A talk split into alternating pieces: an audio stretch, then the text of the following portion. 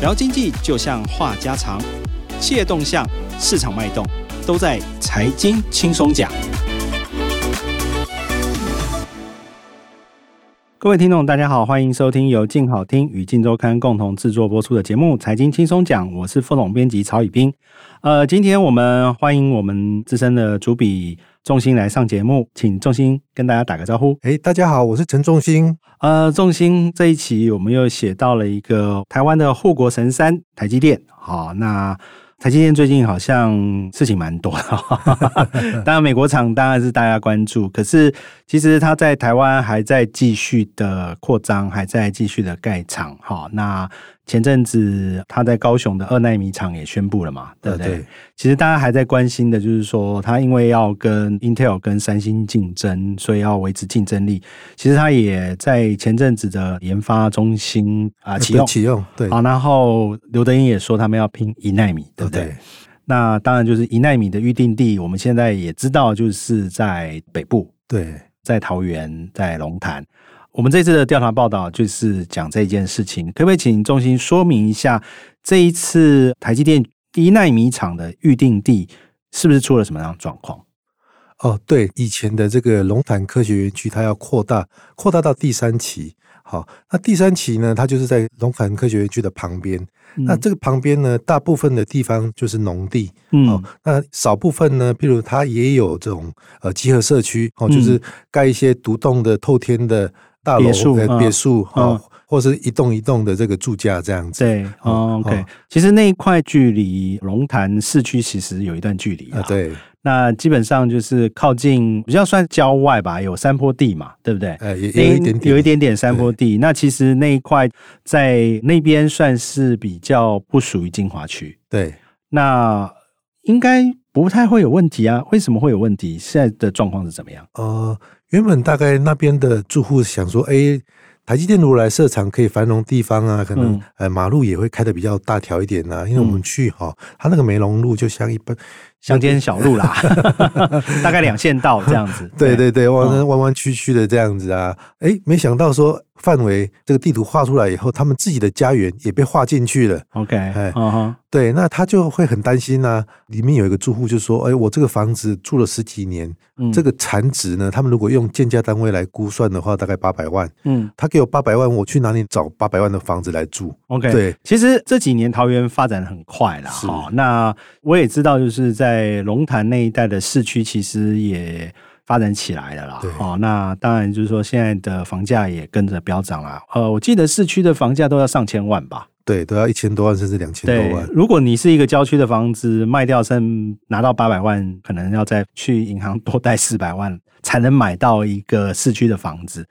哦，那为什么会发生这件事？好像跟这个新的第三期的划地有关，对不对？对。那个原来既有的园区好像是在它的旁边嘛，对不对？对。那大概那边过去就是属于算是工业用地啦。对对，那就是以前早期我记得好像在友达的一个厂，还有台积电的封测厂，好像在旁边嘛。呃，对。以前最早的时候，这个是一个民间开发的工业园区。对，哦，那个时候在一个蛮偏僻的地方。对啦，其实我们就目前去的那个方向，以前就是龙潭那个宏基的渴望园区，对不对？我我印象中就是渴望园区的附近嘛，嗯、那一整块其实有很大一块地。其实那过去早期算是比较偏远了哈。那个桃园在还没有发达起来之前，那一块基本上要么不是种什么花生。就是种甘蔗，就是大家都很清楚，我们去龙潭常就要买花生，那那些花生是哪里来？就是那一块地来的哈，嗯、因为以前都是种花生、种甘蔗或者种一些地瓜、旱橘这一类这种，因为是红土地嘛，嗯、那个能种的作物是没有像什么农田这样那么多啦哈。那所以基本上那一块也是过去比较荒凉，或者种茶啦这一类的东西。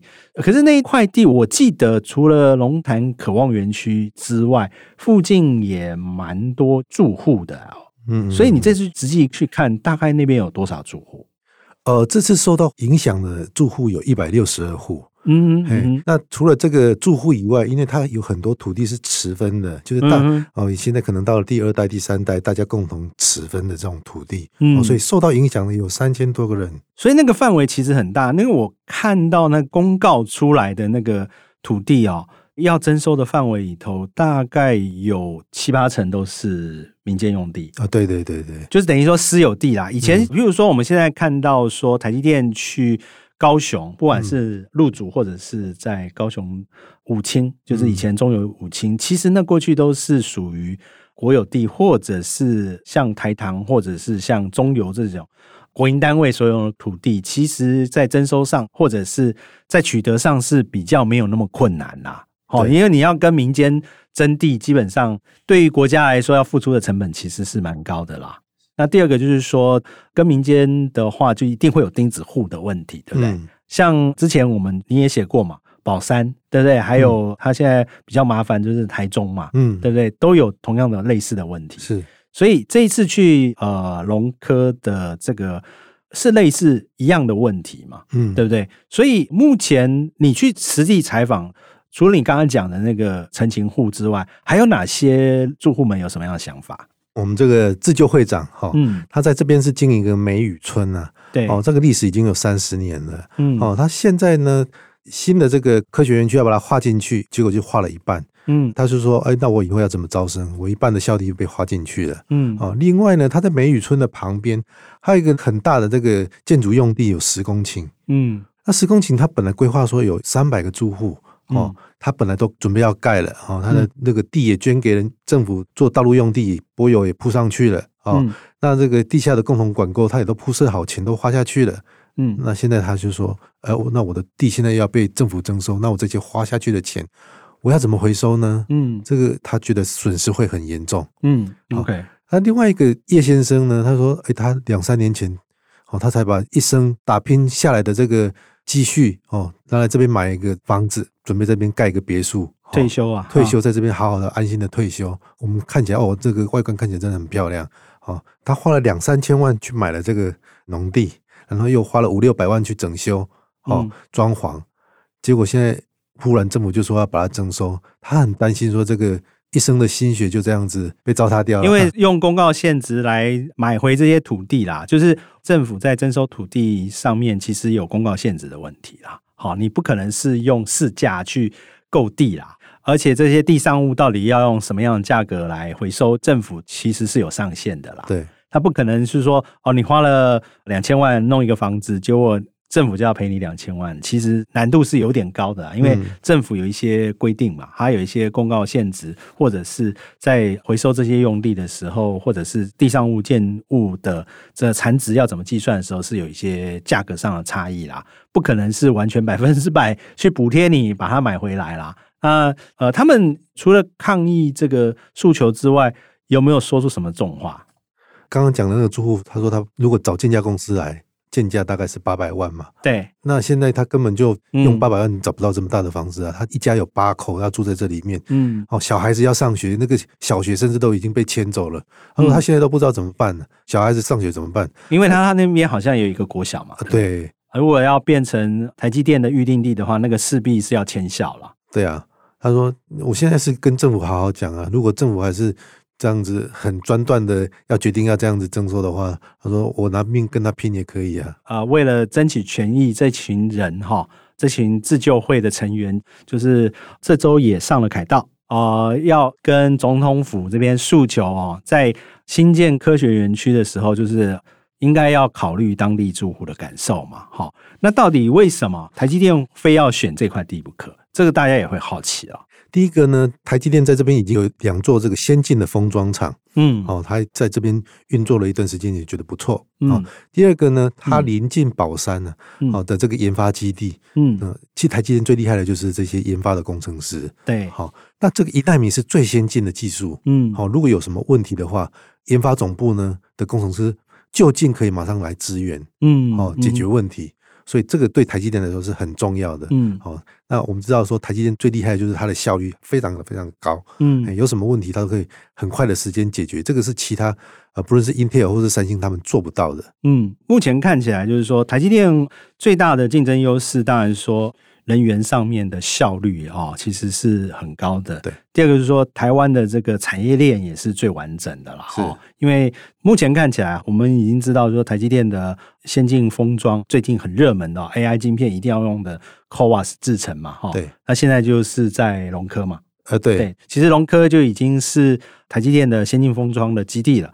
呃，第二个就是说，大家从地图上可以看到，龙潭其实跟新竹的距离是非常短的。对，如果二高来相接的话，可能只要二十分钟不到的车程啊，哦，就可以到达。嗯，那其实台积电工程师当需要去支援的时候，其实是非常近啦。是。第三个就是说，整个台积电的原来的总部旁边就有新的厂嘛，对不对？嗯那个厂的这个资源也可以马上到一纳米厂这边来，嗯，所以整个中效来看是非常高的。那当然，台积电最重要的原因是竞争力嘛。对，那目前看得到就是说，不管是三星也好，Intel 也好，都要导入新的制程嘛。是，所以现在台积电的压力也很大。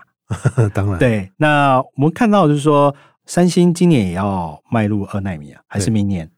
应该是明年，明年要迈入二纳米嘛？Intel 也是很积极啦，嗯、对不对？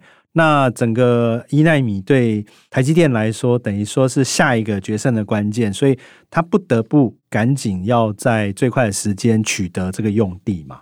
那取得用地，这个用地还是要国家来帮忙啦，哈，尤其是主管的单位嘛，嗯、国科会的新竹科学园区嘛，对。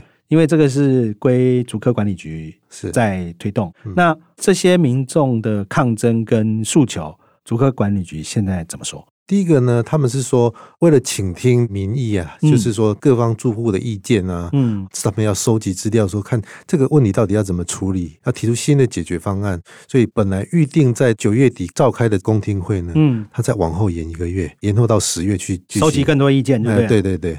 那第二个呢，他们说会从宽。认定民众财产的价格，就是补偿金要能不能提高的问题啦。最简单的就是这样。哦、是，他们是说尽量不扰民了，排除这个密集的住宅区啊。是因为我记得那个地方好像有两个社区，对不对？对，那两个社区可能要划在科学园区之外，就对、呃。对，这样就影响的人就会大幅减少。对。至少一百六十二户就会少很多，对，对，对，就剩下那个私有地的部分的地主要怎么处理？嗯、如果没有建物，应该会比较好处理啦。是。但如果是有建物、有社区，你要处理上，其实对政府来说迁是麻烦的。就像当初在宝山，嗯，我记得那时候你想，那宝山要迁一座坟墓都要搞很久的。对，嗯、你可以讲一下那一段故事吗？宝山那一段故事。宝山这个是有一个郑家的祖坟哦，在这边。那政府因为已经把它划到科学园区里面了，所以一定要他迁走。郑家就觉得说啊，这个有风水的问题啊，嗯、又没事这样子乱迁，会怕会影响到后代子孙嘛，哦，所以一直抗那后来怎么解决呢？这个管理局副局长就跟我讲说，他们就是派人到他们家里一个一个去沟通。那也提高补偿金，那终于在今年的五月才解决。整个这个抗争大概从二零二零年到现在，大概搞了三年才解决。嗯，哎，对，所以这一次的这个农科呢，如果从现在开始，可能要也要花三年的时间去征收。那不知道台积电扩厂的这个计划会不会受到影响？这个是大家比较担心的事情。其实刚刚讲那个郑家那个祖坟之外，我是记得那边好像有一个类似庙吧。那时候，为了要让那个庙的持有者他们愿意把庙迁走，好像还原封不动的把庙从材料什么东西整个搬过去。我那上次是听一个科技业的大佬跟我说，那个政府为了台积电真的花了不少力气啊。那这次当然就是说，我们刚才也提到龙科的前世啊。到底是怎么样一回事？其实这也是一个蛮特别的园区，对不对？哦，对。过去有什么样的事情吗？他这个以前就是台泥集团旗下有一个叫做达裕开发，对，他。在民国七十四年的时候，买了一块很大的山坡地，大概一百公顷这样子那么大。嗯、那他刚开始想自己开发一个科学园区，对啊。那我们刚刚提到说，因为这个地方实在是非常的偏僻，哈。对。他用银行连带的方式在这边买了这么大的土地，结果没有厂商愿意进来，他光是利息都负担都非常非常重，大。对。所以他后来撑了大概二十年，撑不下去了。就爆发财务危机。嘿，对对对，因为其实那时候是因为台泥集团转投资太多了。我记得那时候顾少爷还在的时候了，对哦，他们转投资很多的海外嘛。哦，我记得那个和信超媒体啊，中天电视的前身嘛，嗯，和信的这些有线电视，其实那时候台泥集团哦，整个台泥估价转投资太多，所以周转是出问题。当然说，我们刚才提到这个龙潭园区也是它其中一个重要的投资。那银行借款太多，所以利息缴不出来，所以就爆发财务危机，不得不要把那块地做处分。对，好啊，那时候我记得好像是陈水扁在任嘛，对，就请了竹科管理局去买下那块土地，对，就是整个土地从台泥财团手上进了国家，进了竹科管理局。嗯后来就爆发了更大的事件——龙潭购地案。哈、嗯，其实大家都知道，阿扁扁家的贪污案里头有上法院阐述这么多年了，就是龙潭购地案，嗯、就是这一块园区，对对吧？对。那以前是乏人问津，对不对？对。现在是怎么样？哦，现在整个地都是招满的，一地难求啊。OK，对对，不但一地难求，厂商还要求说啊，你可不可以帮我找地？哦，他说他们希望找地叫扩充厂房这样子。对对对，所以竹科管理局才在旁边找了这个第三期的第三期用地嘛，嗯，去征收这样子。那到底这一块地如果让台积电进来的话，可以怎么样繁荣这一块地？大概去年龙潭科学园区园区的这个产值大概五百亿。对，那竹科管理局的估算哈，如果台积电进来以后，整个产值一年会变成六千五百亿以上，从五百亿变成六千五百亿，大家算一下，就是十十二倍到十三倍了。对对对，十二倍以上，很可怕哦，就是说。那为了经济发展，当然说一奈米厂如果进来的话，对当地的投资，其实一个二奈米就是几千亿嘛，对、嗯、对啊，接近兆元嘛。